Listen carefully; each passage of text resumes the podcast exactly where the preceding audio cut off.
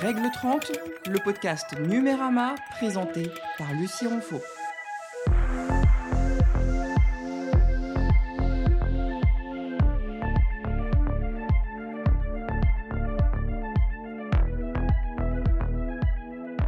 Bonsoir.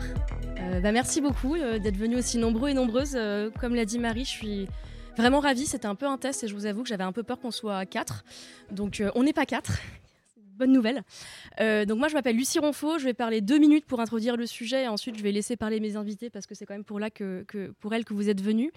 Euh, donc moi, j'écris Règle 30, qui est une newsletter qui parle de culture en ligne et de nouvelles technologies avec un point de vue inclusif et féministe. Et euh, quand on s'était posé la question avec Marie du premier sujet de la rencontre, on a un peu réfléchi, voilà, quel pourrait être un sujet un peu concernant entre la tech et la société, enfin qui sont un peu les sujets qu'on aime aborder avec Règle 30. Et on a tout de suite pensé au filtre à selfie. Euh, déjà d'un parce que moi dans ma newsletter j'ai pas mal écrit sur le sujet, euh, soit dans ma revue de presse, soit dans la partie édito, en s'interrogeant un peu sur les aspects éthiques de ces fameux filtres.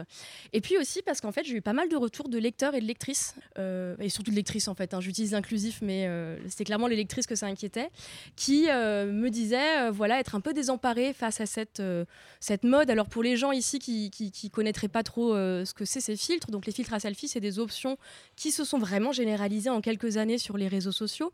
Donc, euh, je parle des réseaux sociaux de l'image, hein, euh, TikTok, Instagram, euh, Snapchat qui les a popularisés.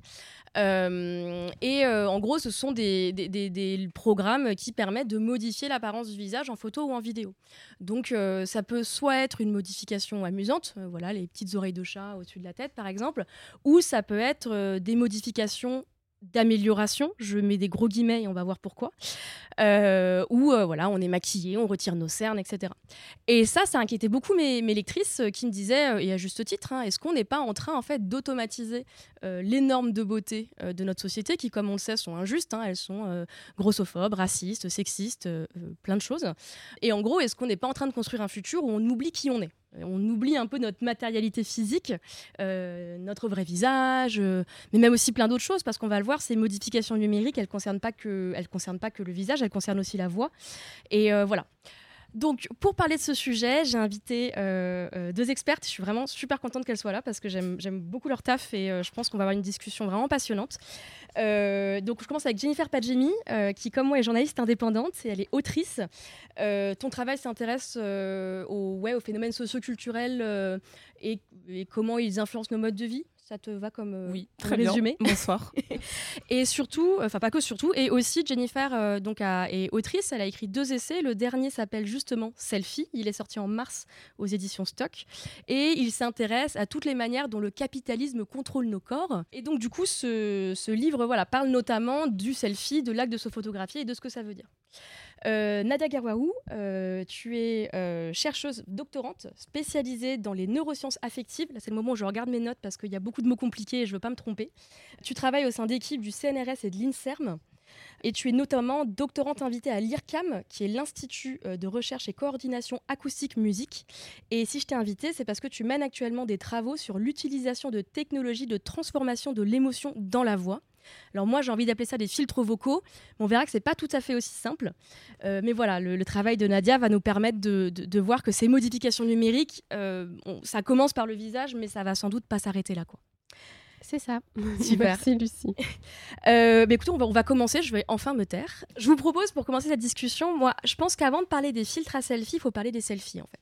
Il faut parler euh, de cet acte de se photographier, de se regarder dans nos smartphones, qui est un truc qui, euh, il y a 15 ans, paraissait complètement absurde. Hein. Je ne sais pas si vous vous rappelez. Moi, je, je me rappelle de quand j'avais un Skyblog, je prenais mon appareil photo que je retournais péniblement sans me voir. De nos jours, voilà, on a tous des smartphones dans la poche, on, on, peut se voir. Jennifer, toi, dans ton, dans ton essai, le troisième chapitre s'intitule La vie pixelisée. Et il est consacré justement à, cet acte de, la photo et de la mise en scène dans la photo. Et tu as une métaphore que je trouve super intéressante qui est euh, tu compare l'utilisation de, de, la caméra selfie de ton smartphone à celui de ta mère qui utilise son miroir de poche pour retoucher son maquillage, pour voir son apparence. Euh, est-ce que tu peux m'expliquer pourquoi est-ce que c'était important pour toi de parler de cet acte de se photographier? Euh, alors, euh, je pense que ce chapitre était essentiel parce que, bon, euh, avec un titre comme Selfie, à un moment donné, j'étais obligée de, parler de, cet acte. mais au-delà de ça, en fait, toutes les personnes que j'ai interviewées pour, pour le livre à chaque fois la photographie, l'acte de se photographier ou la photo euh, qui circule euh, pas mal en ligne revenait dans les conversations. Et à chaque fois, il y avait un moment euh, de doute sur le fait que c'est à partir d'une photo qu'elles ont vu, qu'elles ou ils, mais beaucoup de femmes ont vu d'elles dans un groupe WhatsApp ou ou en ligne, qui les faisait vraiment réfléchir sur leur apparence physique. Et donc, d'un coup, elles se sentaient euh, complexées, elles avaient l'impression d'être euh, trop grosses, de de pas être euh, assez enfin le profil qui est toujours dérangeant. Ça il y a toujours les mêmes choses qui reviennent c'est le nez la corpulence la posture beaucoup. Et est-ce que on voit mon acné ou pas ou des imperfections et donc, euh, et donc à partir de là, je, voyais en fait qu'il y avait quand même un, sujet redondant. Et donc j'avais envie d'explorer euh, cette, cette manière qu'on a aujourd'hui de toujours prendre tout en photo, euh, parfois pour le plaisir, mais aussi pour une forme de performativité en ligne où il faut toujours euh, expliquer où on est, qu'est-ce qu'on fait, avec qui, pourquoi, comment, etc. Et donc ce qui apparaît comme quelque chose de peut-être euh, anodin devient euh, très vite une forme d'obligation à le faire au quotidien. Et une forme de communication aussi, j'ai l'impression oui, euh, c'est une forme de communication parce que ça permet aussi d'avoir des interactions avec euh, les personnes qui nous suivent. Et dans ce que tu dis sur euh, cet exemple du miroir de poche qu'utilisait ma mère, alors je parle au passé parce que j'ai l'impression que c'est aussi revenu beaucoup chez, chez des personnes plus âgées où elles-mêmes ont perdu en fait cette habitude de sortir ce miroir de poche parce que vraiment le téléphone portable, notre smartphone, fait partie de notre vie comme une extension presque de nos mains. Et donc, euh, je pense que ça vous est sans doute déjà arrivé. Euh, c'est cette manière de vérifier est-ce qu'on a quelque chose dans l'œil, est-ce que euh, avant un rendez-vous je suis toujours impeccable? Ou est-ce que j'ai quelque chose dans les dents? Donc plutôt que de se regarder dans un miroir, alors de poche ou aller aux toilettes, on va prendre euh, son smartphone, on retourne l'appareil photo en, mode selfie et là on vérifie euh, si tout va bien. Sauf qu'en fait quand on réfléchit, on se dit alors oui peut-être tout va bien, mais en réalité c'est pas vraiment mon visage parce que c'est un reflet en fait très pixelisé de moi-même. Et donc comment la personne dans la vraie vie va me, va percevoir ne sera pas similaire à ce que justement ce téléphone me renvoie. Et donc en fait on a presque une image déformée sans utiliser de filtre parce que en soi euh, l'appareil photo d'un smartphone est un filtre alors c'est intéressant que tu parles de la perception des autres parce que euh, toi Nadia dans ton travail dont tu t'intéresses plus à la voix qu'à la photo, mais je pense que tu explores une notion euh, qui concerne en fait ces deux sujets qui est euh, comment les émotions sont un élément essentiel dans la communication entre deux personnes. Donc typiquement l'apparence de mon visage va dire quelque chose sur ce que je veux vous communiquer, si je suis contente, pas contente et la voix pareil, cette voix que j'ai actuellement devant vous n'est pas ma voix en temps normal, j'appelle cette voix la, la voix Lucie podcast pour info. C'est mon alter euh, qui parle euh, de manière assez intelligible.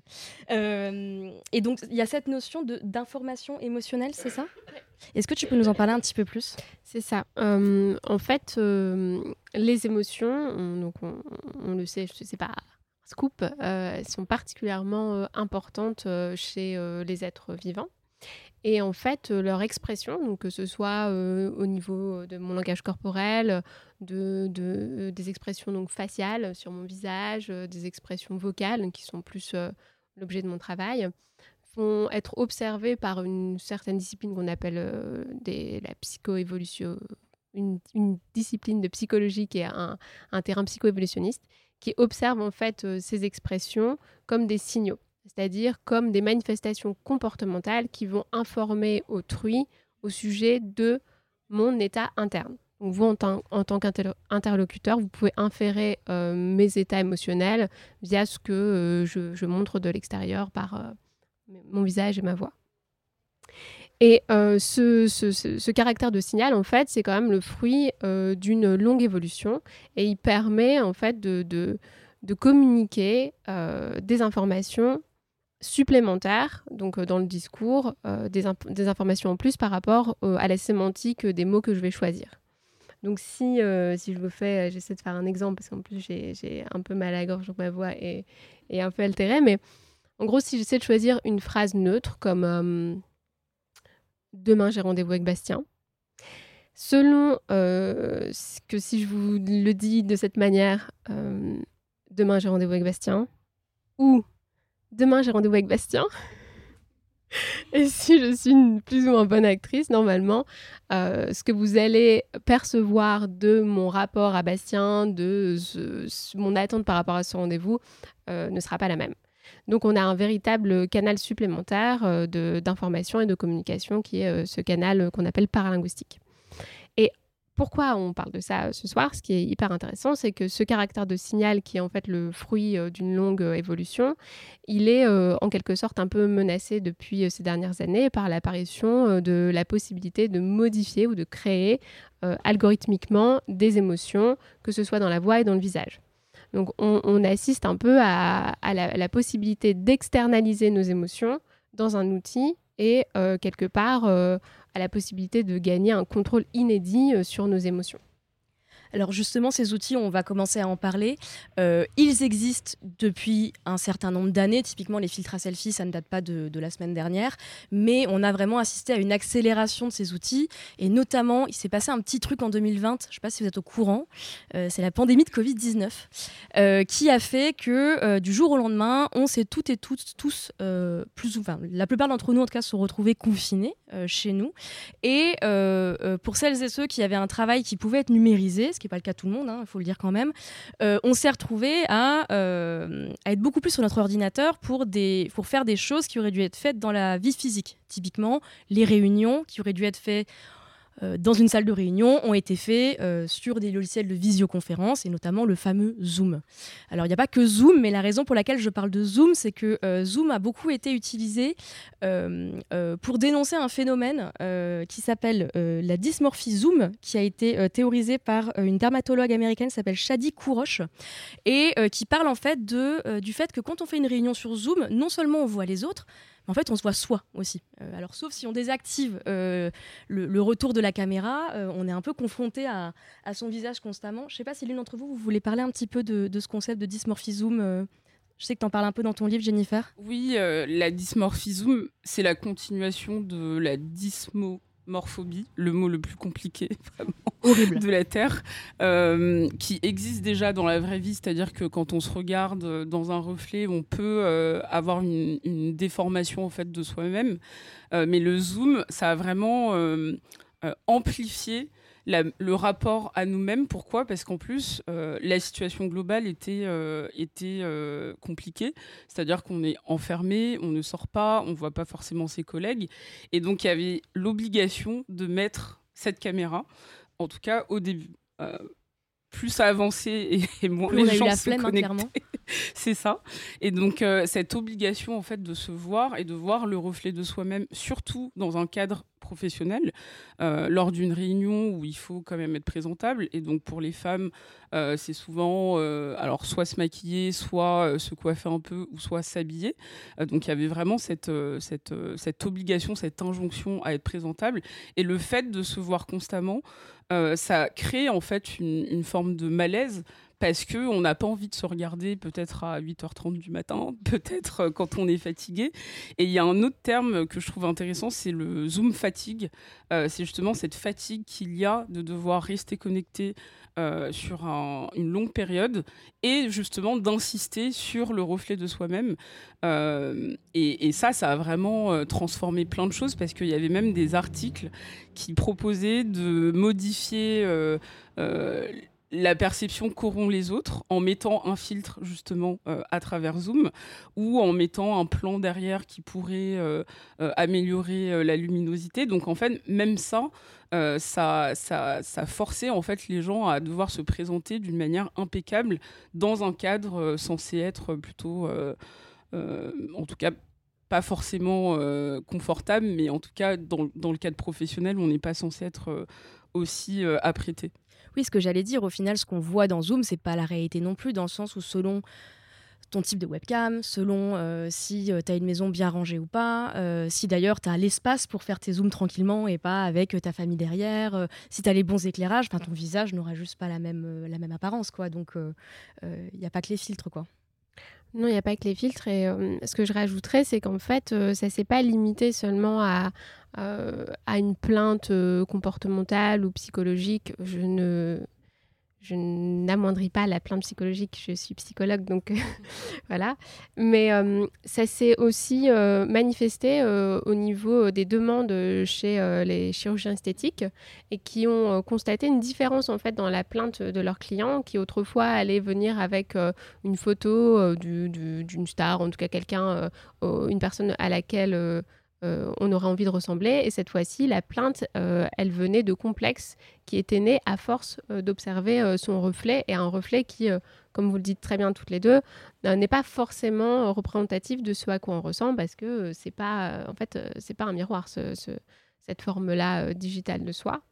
Et je ne sais pas si tu, savais, au sujet des filtres à, oreille, oreille d'elfe. Ouais. J'ai vu que ça avait été euh, super populaire en, Chine en 2021 et que de la même manière, en fait, ça avait donné lieu à une demande de chirurgie esthétique pour euh, se faire, euh, donc en Chine, cette, forme d'oreille d'elfe, donc pas uniquement pour les fans d'Heroic Fantasy, mais c'est parce qu'en fait, le fait d'allonger comme ça ses oreilles, ça allonge également le visage et donc ça rapproche du canon occidental. Et ce que je trouve moi fascinant là-dedans, c'est que ça révèle la porosité entre le réel et euh, l'image de soi qui est créée de manière euh, synthétique. Et ça, on a des études euh, en sciences cognitives qui commencent à s'intéresser à, ce phénomène-là. Ça, ça, a même un nom, ça s'appelle l'effet proté. Si jamais plus tard, en discussion, vous voulez que je revienne là-dessus, je, je, pourrais éclairer un petit peu cet effet-là. Alors, tu parlais des stars il y a deux minutes et je pense qu'on peut s'arrêter là-dessus 30 secondes parce que là, on parle des filtres, du rapport à nous. Mais en fait, euh, on vit dans un monde d'images retouchées depuis très longtemps. Hein. On n'a pas attendu les filtres pour retoucher les images. Euh, les images des magazines féminins, spoiler, euh, voilà, sont, largement, je vais dire, photoshopées. Oui, je vois des gens qui ouvrent des grands yeux. ah oui, non, mais on, enfonce des portes, ouvertes ce soir. Donc voilà, on, a l'habitude, en fait. On, sait que les images, que même la télé, c'est pas la réalité, dans le sens où on sait très bien que les stars, bah, elles ont des armadas de gens pour entraîner leur corps. la chirurgie esthétique, on, est au courant aussi, etc. Moi, je me pose la question, euh, et ça tu l'abordes dans ton, dans ton essai, euh, Jennifer, euh, quelle est la différence entre ces images, en gros, notre perception des stars qui sont retouchées, qui sont modifiées, et on a l'habitude, et notre perception de ces filtres? Est-ce qu'il y a une différence entre ces deux types d'images? Oui, il y a une grosse différence déjà par rapport à l'époque, dans le sens où euh, aujourd'hui, si vous allez en kiosque, bon, il y a de moins en moins de magazines féminins pour des raisons économiques de médias euh, qui ferment, donc ce n'est pas drôle d'ailleurs. Euh, On a ri nerveusement toutes les deux, mais... voilà.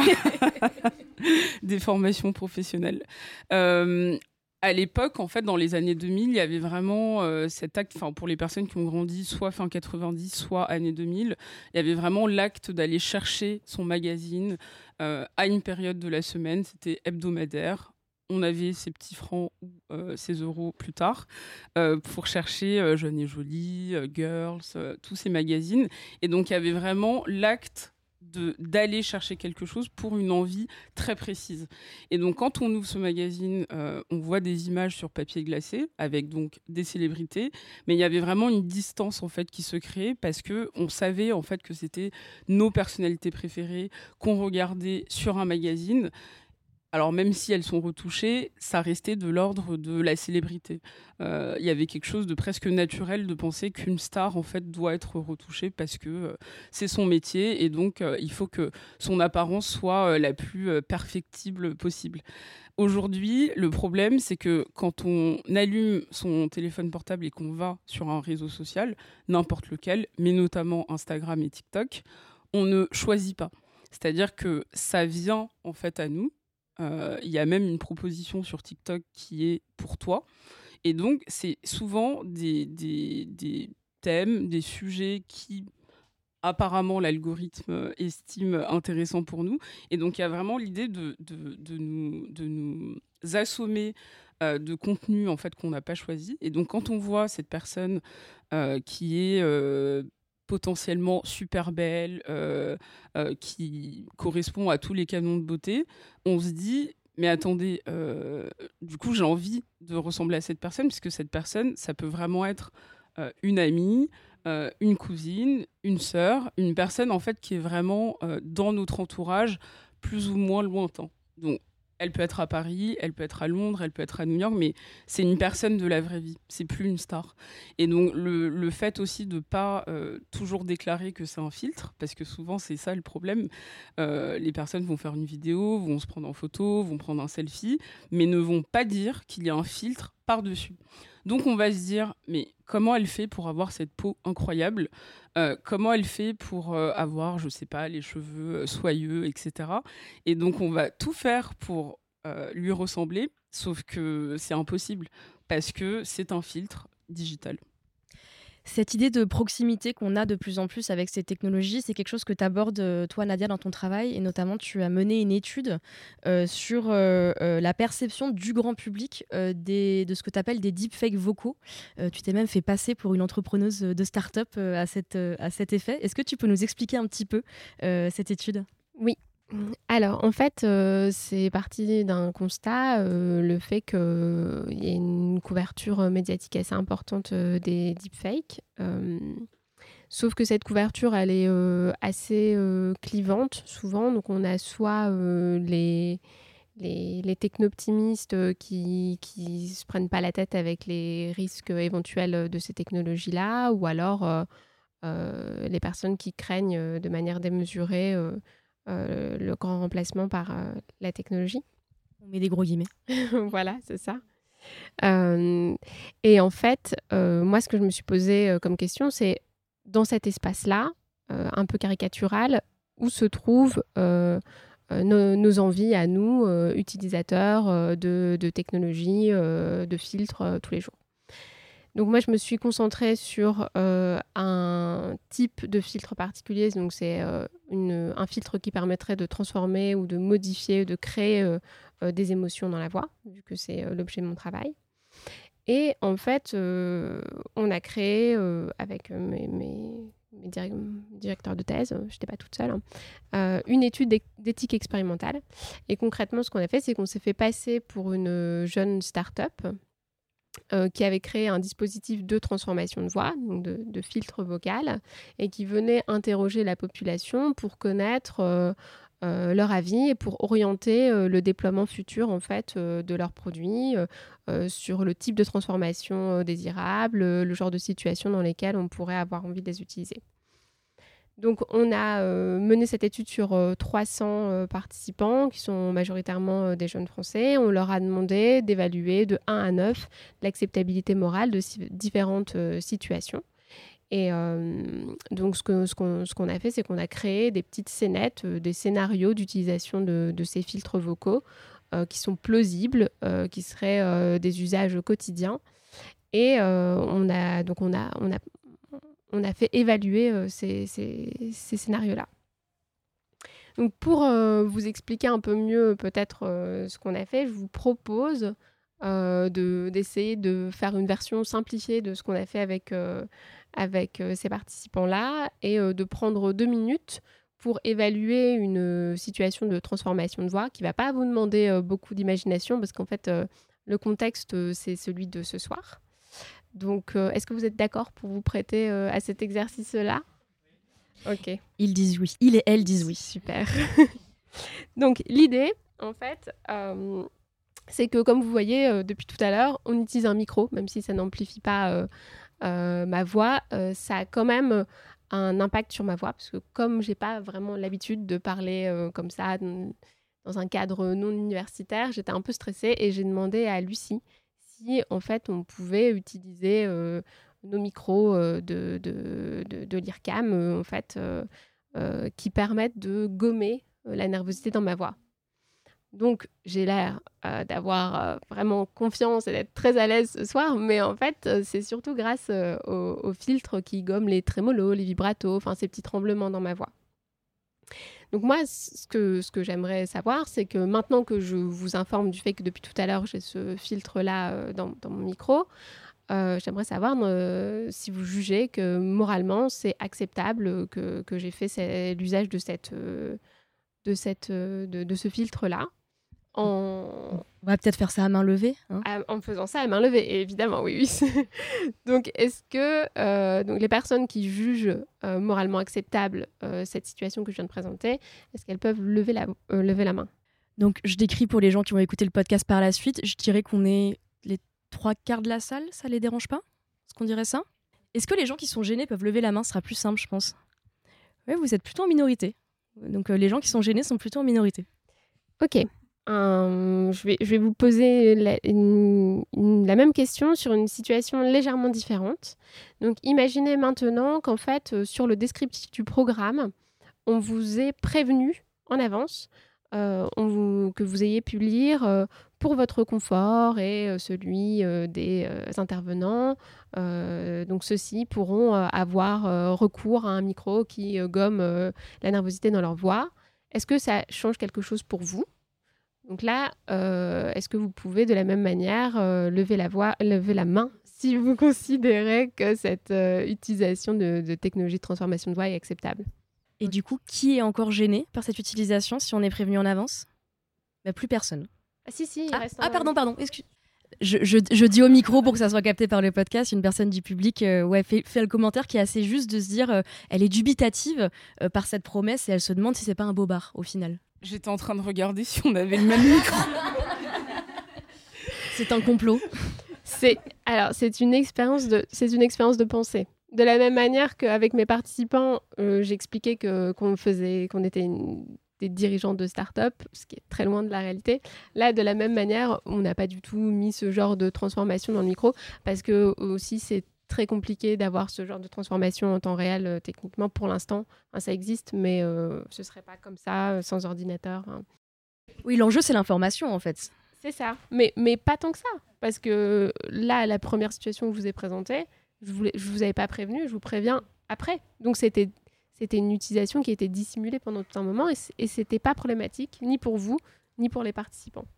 Est-ce que dans ton étude, il y avait un cas qui se serait distingué? Parce que tu, m'avais expliqué que la plupart des cas étaient effectivement euh, euh il y avait une grande accessibilité. Euh, acceptabilité. pardon, de la part des participants et des participantes. Euh, est-ce qu'il y a un cas qui, au contraire, se serait distingué où les gens n'étaient vraiment pas d'accord Oui, c'est le cas où, en fait, la transformation est opérée de manière automatique sans demander. Par exemple, si sur Zoom, on appliquait un filtre de manière automatique pour tout le monde sans qu'on vous le dise, là, c'est problématique. Ça arrive euh, souvent d'ailleurs en photo. Euh, il y a plusieurs stars. Alors ça dépend des périodes, encore une fois, mais plus récemment, je crois que c'était Lena Dunham qui, euh, s'était mis en colère contre un magazine, qui l'avait retouché sans la prévenir. Et donc c'est quand elle a, elle a vu en fait la couverture euh, qu'elle s'est rendue compte de, la retouche. Et ça, ça arrive constamment parce que même, alors j'ai déjà été lissée euh, par euh, France Culture, désolée, je balance, mais j'ai vu le résultat en fait de la vidéo. Oui, de la vidéo et je suis persuadée d'avoir été lissée. Alors je pense que c'est un lissage peut-être globalisé pour justement mettre en ligne les vidéos mais je, l'ai remarqué tout de suite parce que je savais en fait que je ressemblais. Ton grain de peau, voilà. il y avait quelque chose de très formaté en fait. Et ça, ça arrive très régulièrement et je pense que juste pour répondre euh, à, cette transformation de voix, euh, moi ce qui me dérangerait et ce qui me dérange par ailleurs, c'est euh, l'inégalité en fait. C'est-à-dire que s'il n'y a qu'une seule personne qui peut avoir accès à cette modification, on renforce en fait les inégalités sociales parce que à travers notre manière de parler, de s'exprimer, notre éloquence, euh, les silences, les accents, etc. En fait, on, arrive à, percevoir euh, qui fait quoi et dans quel cadre social euh, cette personne se situe. Et donc le fait d'entendre une modification où il n'y aurait ni hésitation, ni trémolo dans la voix, etc., euh, on partirait du principe que oui, tu es chercheuse parce que euh, euh, forcément, tu t'exprimes sans doute mieux que une personne lambda qui serait au, même point tu m'apportes une transition, mais sur un plateau d'argent, qui est que, voilà, donc là, on a parlé, c'est les modifications numériques, mais en fait, comme souvent quand on étudie les phénomènes numériques, ils sont complètement ancrés dans le monde physique et dans ses normes. C'est-à-dire que si vous mettez un filtre à selfie, par exemple, la manière dont vous allez être modifié va complètement correspondre en fait aux normes de beauté. Euh, voilà, euh, le, petit nez, les grands yeux, euh, le teint, le teint mat. les, enfin voilà, il y, a tout un ensemble de, de, de, caractéristiques qui ne sortent pas de nulle part. Il y a une notion dont on n'a pas encore parlé qui, je pense, peut être importante dans notre débat, c'est celui de l'Instagram Face, pardon, qui je trouve est un une bonne illustration de ces, de, ces allers-retours entre la vie physique et la vie numérique. Jennifer, est-ce que tu veux nous en dire peut-être un petit peu plus? Oui, l'Instagram, l'Instagram pardon, Face euh, a été euh, forgé. Enfin, le terme existait déjà, mais il a été vraiment forgé en long et en large par une journaliste américaine qui s'appelle euh, Gia Tolentino, qui donc en 2019 a fait un long papier pour expliquer les dérives justement de cette Instagram Face et de comment les chirurgiens transformaient des visages, des corps aussi, pour qu'ils soient plus Instagrammables. Et donc comment Instagram aussi euh, favorise un changement, une modification corporelle. Et donc, il y a vraiment un ping-pong qui s'opère euh, entre les deux, parce que c'est comment on doit paraître sur les réseaux sociaux, mais c'est cette, euh, cette injonction à devoir paraître toujours euh, au, meilleur euh, de soi qui pousse les personnes aussi à se transformer dans la vraie vie. Et donc cette, cette, ce visage en fait numérisé, digitalisé, fait que on se sent toujours complexé, on se sent toujours en insécurité par rapport à des personnes qui justement ont réussi à avoir ce visage soit par des chirurgies esthétiques, soit par euh, un maquillage euh, voilà, à la pointe des tendances. Et donc on voit bien en fait qu'aujourd'hui, euh, la plupart des, célébrités très présentes en ligne, et notamment les influenceurs, ont réussi et même imposé cette manière en fait de devoir absolument paraître. sinon, on est considéré comme ne faisant pas partie de la norme. Donc la norme, elle s'est presque inversée pour devenir une, une norme précise sur les réseaux sociaux.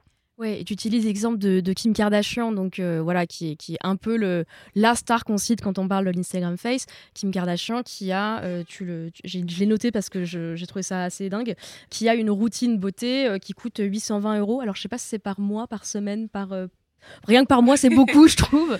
Alors sa routine beauté coûte bien plus cher, mais ça c'est la routine beauté de la marque qu'elle a lancée. Donc si on doit suivre chaque étape de cette routine, c'est 820 euros. En euros, en dollars, c'est euh, c'est un peu plus, il me semble. Euh, ou moins, je ne connais pas les taux en ce moment. enfin, ça doit être pareil. Et, euh, et en fait, ce qui, ce qui, est intéressant et que moi je trouve particulièrement intéressant et même plutôt positif, c'est que le fait d'annoncer qu'elle fait autant euh, de choses, qu'il y a autant d'étapes pour potentiellement essayer de lui ressembler, c'est une bonne chose parce qu'il faut dire en fait le travail euh, que ça demande, il faut dire que ce n'est pas naturel, il faut expliquer qu'elle a une armada de personnes euh, qui, s'occupent d'elle, qu'elle mange d'une certaine manière, qu'elle va se faire des opérations par mois, qu'elle utilise ce type de produit, et que d'une certaine manière, le fait de, de l'annoncer et de le dire en fait au public qui potentiellement voudra lui ressembler, c'est aussi une manière de dire non, les filtres n'existent pas en fait. Les filtres ne sont pas la réalité parce que pour parvenir à ces filtres, il va falloir faire beaucoup, beaucoup, beaucoup de choses. Nadia, pour revenir sur la voix, moi je n'arrête pas de me demander en fait si tout ce dont on est en train de parler là sur le visage, ça pourrait s'appliquer aussi pour notre voix dans plusieurs années. Mettons que, alors il y a déjà des filtres, des, filtres vocaux sur TikTok par exemple, mais qui sont plus de l'ordre de l'amusant. Euh, typiquement euh, des filtres qui vont accélérer la voix, qui vont euh, un peu la voix de chipmunk, etc. Moi je me demande à l'avenir, est-ce que voilà, on, peut imaginer Insta lance une, une option qui maquille sa voix et que du coup ça puisse créer un phénomène où tout le monde va chez l'orthophoniste, mais, euh, mais de manière cosmétique, entre guillemets. Enfin, moi, j'ai fait de l'orthophoniste quand j'étais petite, c'était vraiment pas marrant et c'était vraiment pas pour, euh, pour, être jolie. Mais est-ce que toi, tu, tu, penses que c'est quelque chose qui pourrait arriver par la suite du, au, vu de tes, de tes travaux? Euh, bah Oui, en plus, je l'ai lu en fait dans un rapport de la Société japonaise pour la promotion de la science. Donc qui citait Monsieur Yosua, je crois Yosuo Yosua, pardon, qui est le PDG d'une compagnie de Vocaloid. Pour ceux qui ne savent pas ce que c'est que les Vocaloid, c'est ces, stars hologrammes de, de, la chanson. qui, qui disait vraiment, qui citait qu'il croyait en une société au sein de laquelle les gens allaient maquiller euh, leur voix de la même manière euh, qu'on maquille euh, notre visage. Et ça me paraît tout à fait probable. Alors, je ne peux pas prédire l'avenir, mais étant donné déjà les résultats de mon étude et de, notre micro-étude de ce soir, ils ne sont pas à avoir de grande résistance à utiliser des filtres. Donc, pourquoi pas utiliser un filtre pour rendre sa voix plus douce, plus convaincante? Parce qu'en fait, on le sait, grâce à des études euh, notamment en neurosciences, on, sait qu'il y a un profil de voix qui, euh, qui est associé à euh, la domination, la confiance en soi. Donc, si un jour où je me sens un peu, je sais pas, un, peu down, mais que j'ai un entretien d'embauche qui se fait sur Zoom, ben, si je mets le filtre confiance en moi, ça m'assure d'avoir un peu plus de chances d'être sélectionné. Mais en fait, ce qui, ce qui est intéressant là-dedans, en fait, c'est de se poser la question du pourquoi. Euh, pas enfin, si, de savoir si ça, va, si ça va devenir ou pas, c'est intéressant. Mais moi, ce qui m'intéresse le plus, c'est euh, ce qui pourrait nous donner envie euh, de, maquiller notre voix. Et, ça, on, peut, on peut étudier cette question avec plein d'outils, notamment des outils de, l'éthique, qui permettent d'observer ces phénomènes-là. Et moi, depuis tout à l'heure, on, parle on parle des filtres, euh, de pourquoi on les utiliserait, de, glissement de la norme. Et ça, ça, me fait vraiment penser à tous les débats autour des technologies d'augmentation. Donc on appelle d'augmentation euh, peut-être euh, à tort, mais en tout cas, il y a toujours ce, départ qui est souvent une technique qui permet de restaurer, qui est restaurative. Donc on utilise plutôt pour retrouver des capacités perdues chez les individus qui sont malades ou qui n'ont jamais été présentes d'ailleurs ce qui peut être le cas euh, de ces technologies euh, de transformation de voix. Euh, on a des patients qui ne sont pas capables, qui ont des maladies neurologiques, qui ne peuvent pas transmettre des émotions dans leur voix. Donc chez eux, ça paraît tout à fait justifiable d'avoir envie en fait d'utiliser ce, genre de dispositif et encore que mais bon c'est plus évident en tout cas mais chez une personne qui n'a pas ce, ce, genre de difficulté pourquoi est-ce qu'on pourrait avoir envie de maquiller notre voix? Et ça, je pense qu'il faut l'observer euh, dans le contexte euh, culturel dans lequel on vit et euh, avoir en tête qu'il y a quand même une forme de coercition plus ou moins explicite de la société à présenter une image de soi qui soit parfaitement lisse et à présenter une image de soi avec une, des, de, soi présentant des émotions plutôt positives, hein, je mets des guillemets pour positives, donc plutôt joyeuse, être souriante en réunion et pas faire la gueule. donc non, tout ça, c'est des injonctions. Donc, et, et je dis pas qu'il. moi, je, à aucun moment, je dis il faut les suivre ou pas les suivre. Mais ce qui, ce qui est important, il me semble, c'est d'avoir conscience, en fait, que quand je fais le choix de maquiller euh, mon visage ou ma voix euh, artificiellement, ben, euh, le, le, jeu désirant, c'est peut-être, en fait, lié à une injonction sociale et peut-être que je suis OK de. de d'aller dans le sens de cette injonction dans certains contextes et pas dans d'autres. Donc l'idée vraiment euh, de, ce travail c'est euh, surtout de questionner ses comportements et de se poser euh, des, de bonnes questions, enfin, s'il y a de bonnes questions. J'ai un exemple assez concret qui rejoint ce que, ce que tu viens de dire. et on en a parlé toutes les trois. C'est marrant, séparément, vous avez abordé le sujet, donc c'est bien, c'est qui devait être intéressant. il y a quelques années, le Guardian avait fait un article sur une start-up américaine qui s'appelle Sanas. Et Sanas euh, propose un logiciel de correction. De, alors, je ne sais pas si le terme correction est utilisé, c'est comme ça que je le dis, mais bon, c'est peut-être pas les termes utilisés, à destination des call centers. Et en gros, le concept de cette startup, c'est un vrai truc. Hein, c'est pas Black Mirror, c'est enfin c'est pas de la fiction, c'est un vrai truc. Euh, la promesse de la startup, c'est d'effacer, je mets des gros accents, des, gros guillemets, d'effacer les accents.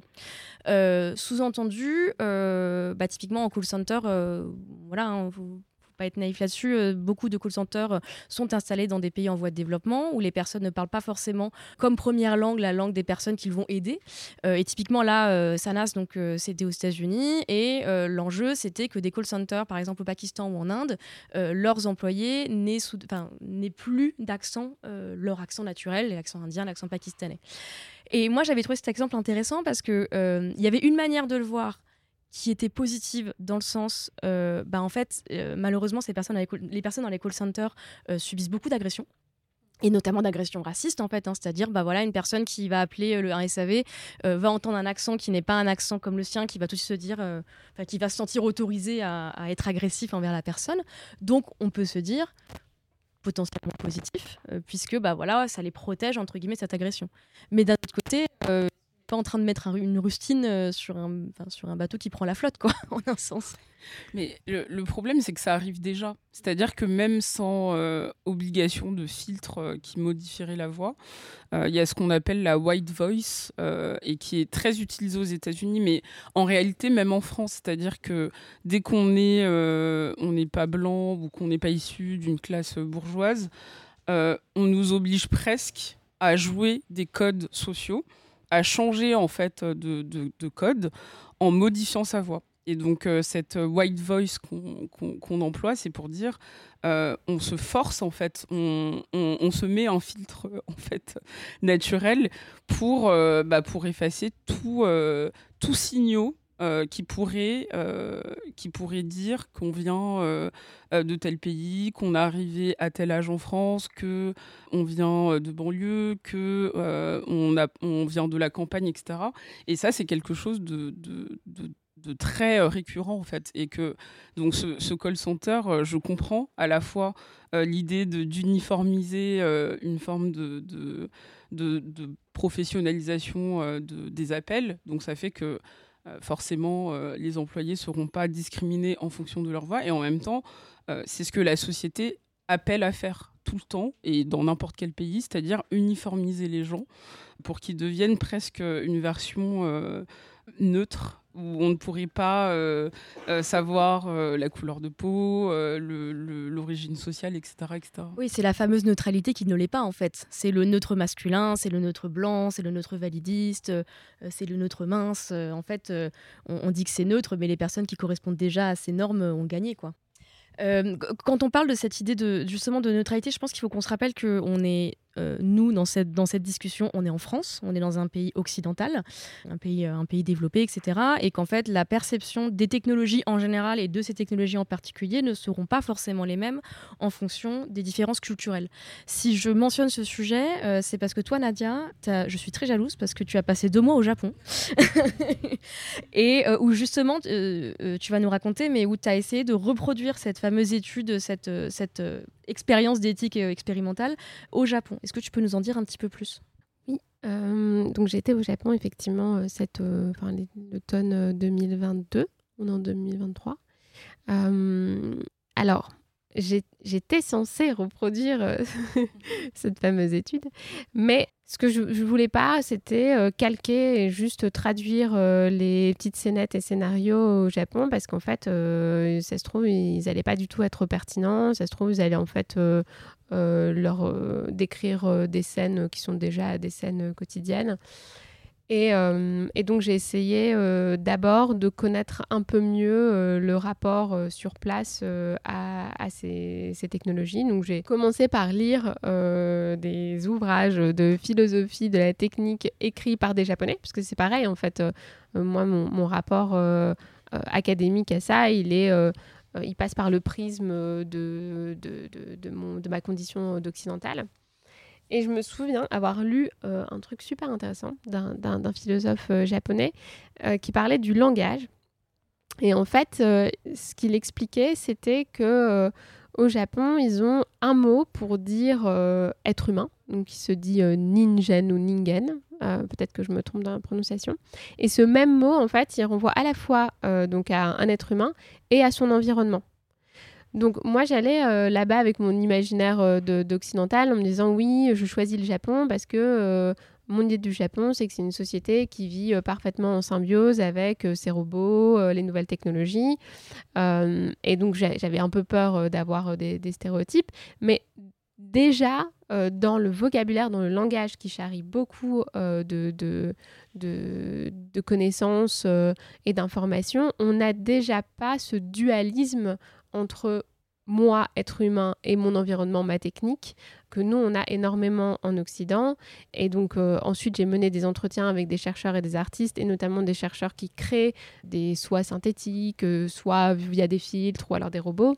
Et c'est vrai qu'ils euh, vont parler de cette synergie homme-machine de manière beaucoup moins angoissée que nous en, en, France, par exemple. Ça ne veut pas dire qu'ils ont forcément énormément plus euh, d'utilisation de, technologie. C'est le cas, mais moi, ce que je trouvais euh, qui était vraiment différent, c'était leur rapport, en fait, euh, le, rapport qui est entretenu avec ces techniques. C'est super intéressant parce qu'effectivement, quand on parle des filtres à selfie, euh, alors là, on a dit que ça s'est popularisé il y a euh, ces 5-10 dernières années. En fait, quand on regarde euh, au Japon, en Corée du Sud, en Chine, ces technos, elles existent depuis très longtemps. Et il y a un exemple tout simple c'est déjà aller au Japon ou, dans ces pays-là, il y a un truc qu'on appelle les pulikula, qui sont des, des, ce qui est une activité très populaire chez les lycéennes, d'aller se prendre en photo. C'est des grandes cabines photo. Et dans ces grandes cabines photo, si vous essayez, pour nous occidentales, c'est assez dingo parce que on est forcément filtré, il n'y a pas moyen de pas l'être, et on est filtré d'une manière beaucoup plus intense que, qu'ici. quoi. Et c'est pas du tout euh, bizarre, anormal, euh, inquiétant, enfin c'est marrant, quoi. C'est, euh, c'est, sympa. Ah oui, c'est dans la norme, en tout cas, ces filtres visuels. Et au niveau de la voix, c'est aussi marqué là-bas, euh, chez les femmes en fait. On s'attend à ce qu'elles aient une voix mignonne. Donc dans certains contextes, elles ont, euh, bah, comme tu disais, toi tu as pris ta voix de podcast. Euh, moi, Elle est mignonne ou pas? non, mais en fait, ça se fait de manière complètement non consciente. Moi, apparemment, j'ai aussi ma voix de psy. On m'a déjà dit ça. Je sais pas à quoi elle ressemble. Euh, peut-être elle est plus apaisée ou je sais pas. Mais euh, ça se fait de, par euh, apprentissage sans, sans, en avoir conscience.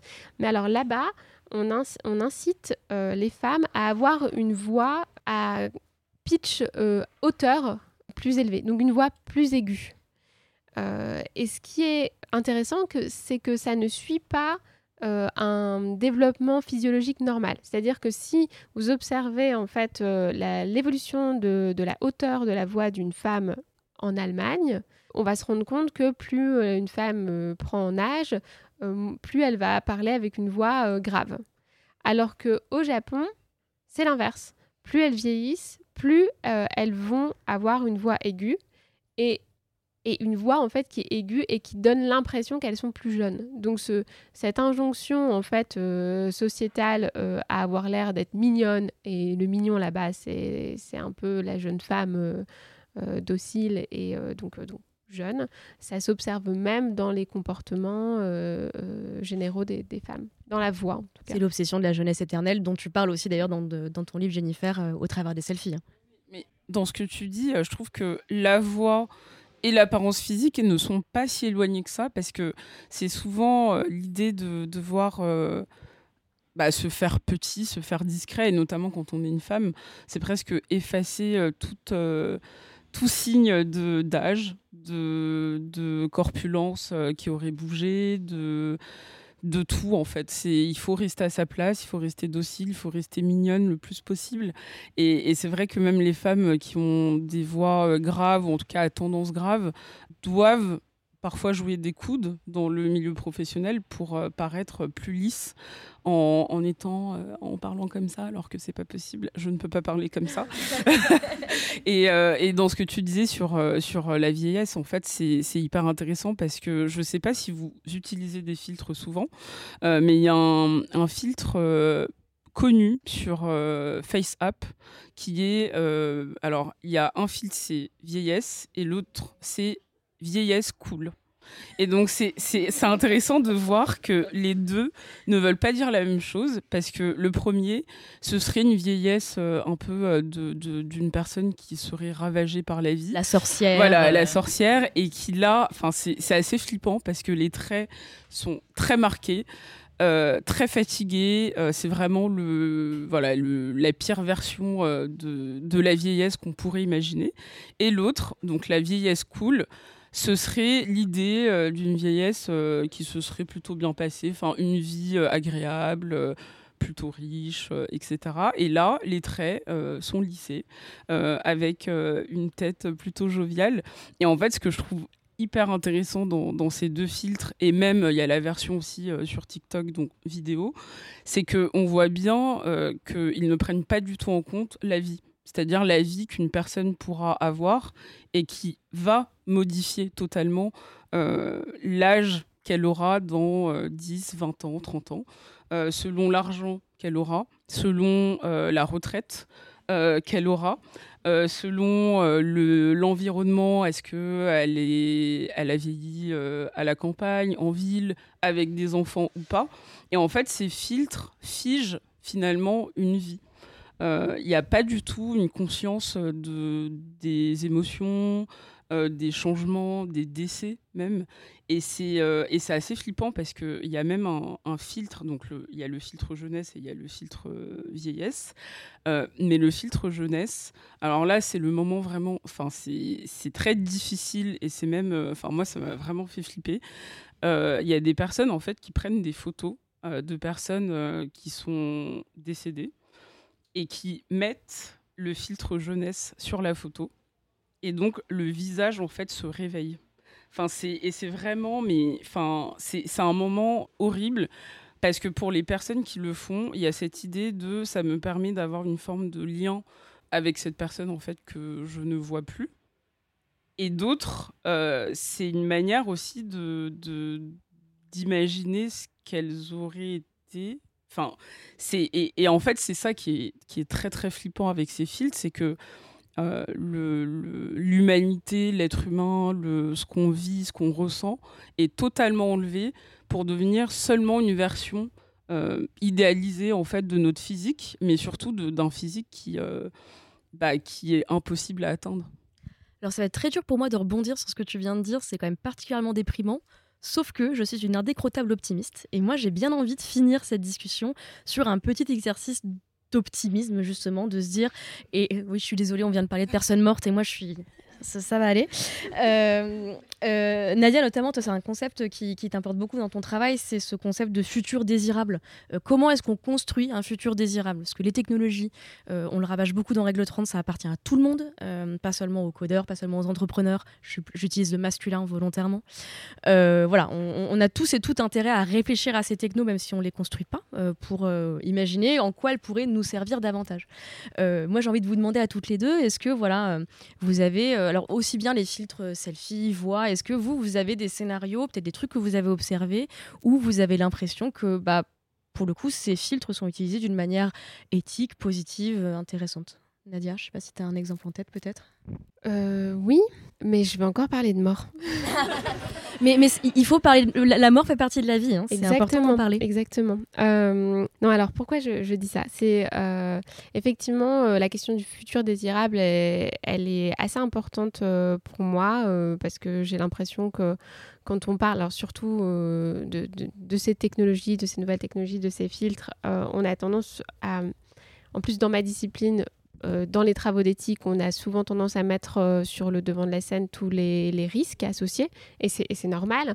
Et quand je parlais tout à l'heure de remplacement, c'est ce, cette, crainte euh, que les machines viennent remplacer les êtres humains, que le, le synthétique vienne remplacer le naturel, donc toutes ces craintes-là.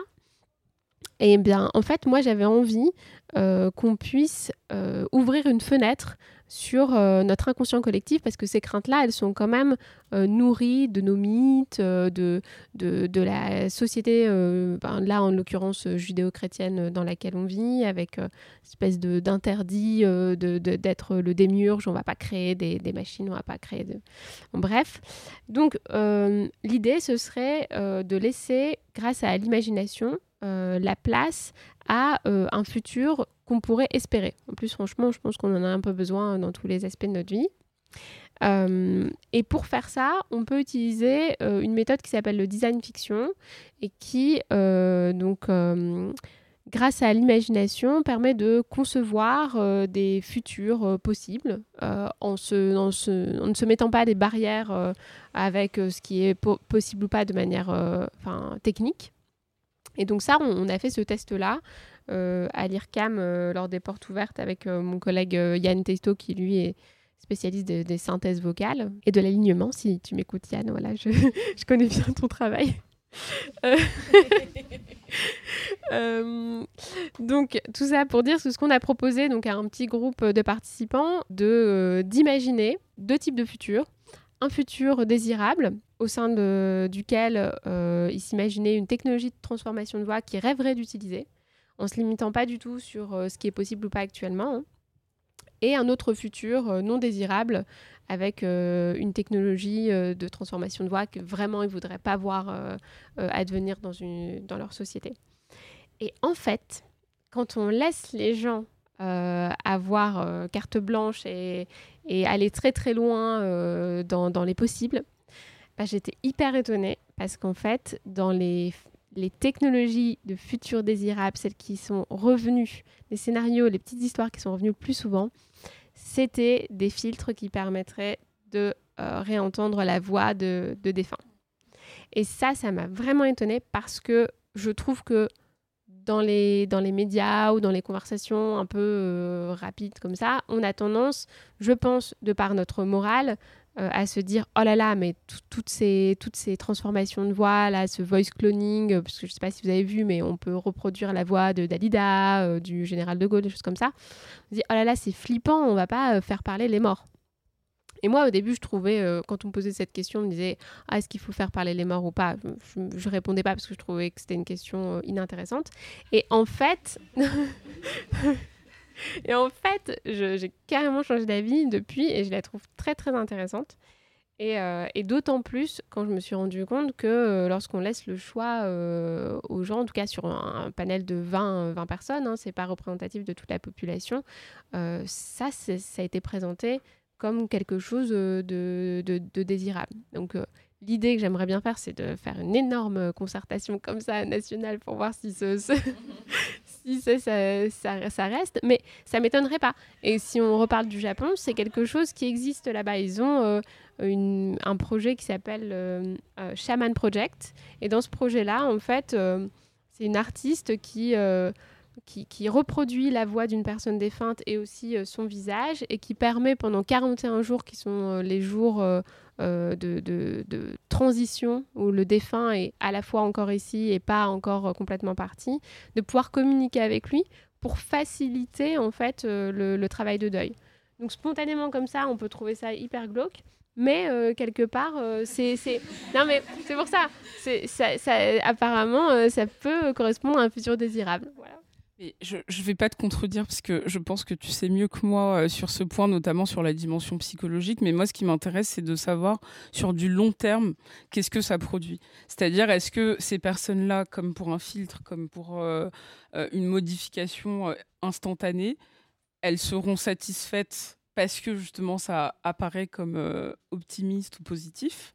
Mais qu'est-ce qui va se passer dans un an quand l'expérience s'arrête et que après les 40 jours, la personne est vraiment partie. Bon, on va pas faire euh, l'expérience tout de suite, mais ça sera le euh, sujet du prochain débat. je, je trouve que c'est intéressant en fait de voir vraiment sur la durée parce que pour les filtres, c'est pareil. C'est-à-dire que euh, on voit un, filtre bold, ça c'est le filtre du moment que, qui a un peu révolutionné les filtres parce que quand on met sa main, justement, on n'a pas l'impression que c'est un filtre. Euh, un filtre TikTok. Voilà, un filtre TikTok. Et, et, en fait, ce qui est intéressant, c'est que les personnes qui le font, et même moi, je l'ai fait pour voir, euh, sur le coup, on peut se dire, euh, ok, bon. Et on passe à autre chose. Sauf qu'après, on y pense. C'est-à-dire que le, le, matin, on se lève et que, je sais pas, on a nos règles, on est fatigué, etc là, en fait, on y pense et on se dit, mais j'aimerais bien, en fait, ressembler à ce filtre tous les jours ou à des moments où je suis pas euh, en forme. Mais bon, vu qu'on doit rester sur l'optimisme, j'ai quand même. Si tu le souhaites, hein, s'il n'y a aucun futur désirable euh, pour si, toi. Si, euh, je pense que le futur désirable, par rapport au filtre en tout cas, euh, c'est la manière de, les détourner. C'est-à-dire qu'on peut en faire d'autres utilisations, d'autres récits. Et euh, une utilisation hyper intéressante euh, que j'ai observée sur TikTok, c'est le filtre jeunesse, où des personnes plus âgées, donc notamment des femmes plus âgées, parlent à leur soi adolescent. Et donc, c'est vraiment un moment émouvant où souvent elles pleurent et elle parle euh, à, donc cette, euh, cette adolescente en, lui disant euh, ne, ne t'en fais pas, tout ira mieux dans ta vie et, ne perds pas autant de temps en fait à penser à ton image, au regard des autres, à ta taille de pantalon, etc. Et en fait, ça, j'ai trouvé ça vraiment beau parce que c'est une manière aussi de d'utiliser ce fil qui est censé dire regardez à quoi vous ressemblez sans ride. Et elles en fait justement elles disent non j'ai envie d'utiliser ce fil pour pour me remémorer tout ce temps perdu tout, tous ces moments en fait de désespoir où j'ai cru que c'était la fin de ma vie parce que je ne me trouvais pas assez désirable en, transmettant aussi finalement à d'autres personnes parce que ce sont souvent des, vidéos virales donc des adolescentes vont, le, vont le, les regarder et vont se dire bon ok il y a peut-être un espoir et donc je pense que cette manière de détourner les filtres à son avantage ou d'en faire quelque chose de peut-être plus euh, politique, ça peut être une manière de voir les choses. Je trouve que c'est une belle conclusion à notre discussion. Voilà, euh, soyez tous et toutes des hackers des technologies d'une manière ou d'une autre. Euh, merci beaucoup Jennifer et Nadia pour cette discussion. C'était, comme je l'avais prévu, passionnant. merci beaucoup. Merci.